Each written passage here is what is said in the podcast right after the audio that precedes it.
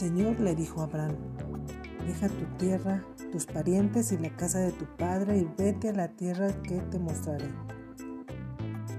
El primer paso de fe es el más complicado.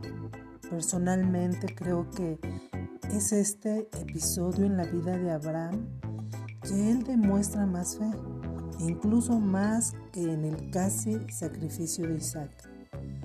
La fe es consecuencia de relacionamiento. Cuanto más profundo, natural y constante sea este, más profunda, natural y constante será aquella. Parece una fórmula matemática, pero es vida cristiana. Dios le dijo a Abraham que tenía que salir de una ciudad que, según los estudiosos de la Biblia, estaba perfectamente situada para el comercio cerca del río Éufrates.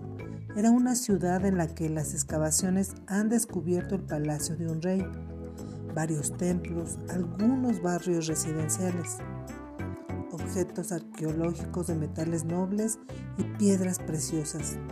Ur era una gran ciudad del antiguo imperio. ¿Dejarías todo esto por una orden de Dios?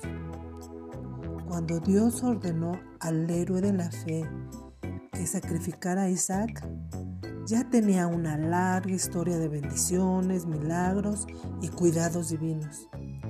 En aquel momento, según dice la Biblia, Dios habló, ordenó y Abraham obedeció.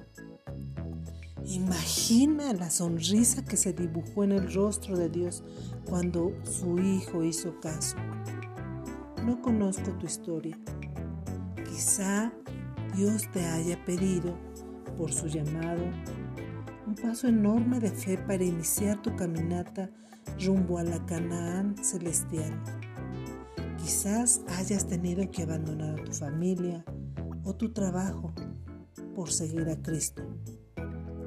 De una u otra manera, me gustaría que pienses que lo que tú abandonaste lo que yo tuve que abandonar y lo que Abraham debió dejar atrás no tiene punto de comparación con lo que Cristo dejó de lado para venir a este mundo a fin de salvarte. En el caso divino, no había promesas de una tierra rica en bendiciones, ni de una larga genealogía. La única promesa que Cristo tenía al dejar el cielo era que en un par de años sería rechazado, maltratado y crucificado. Sabía que su grupo de amigos más cercano lo iba a abandonar y, en soledad, tendría que morir creyendo que quizás algún día un ser humano perdido en el sur del universo iba a creer en su sacrificio y entregarle la vida. Hoy tienes la oportunidad de dibujar a Dios una sonrisa en el rostro. No la pierdas. Por Milton Betancourt.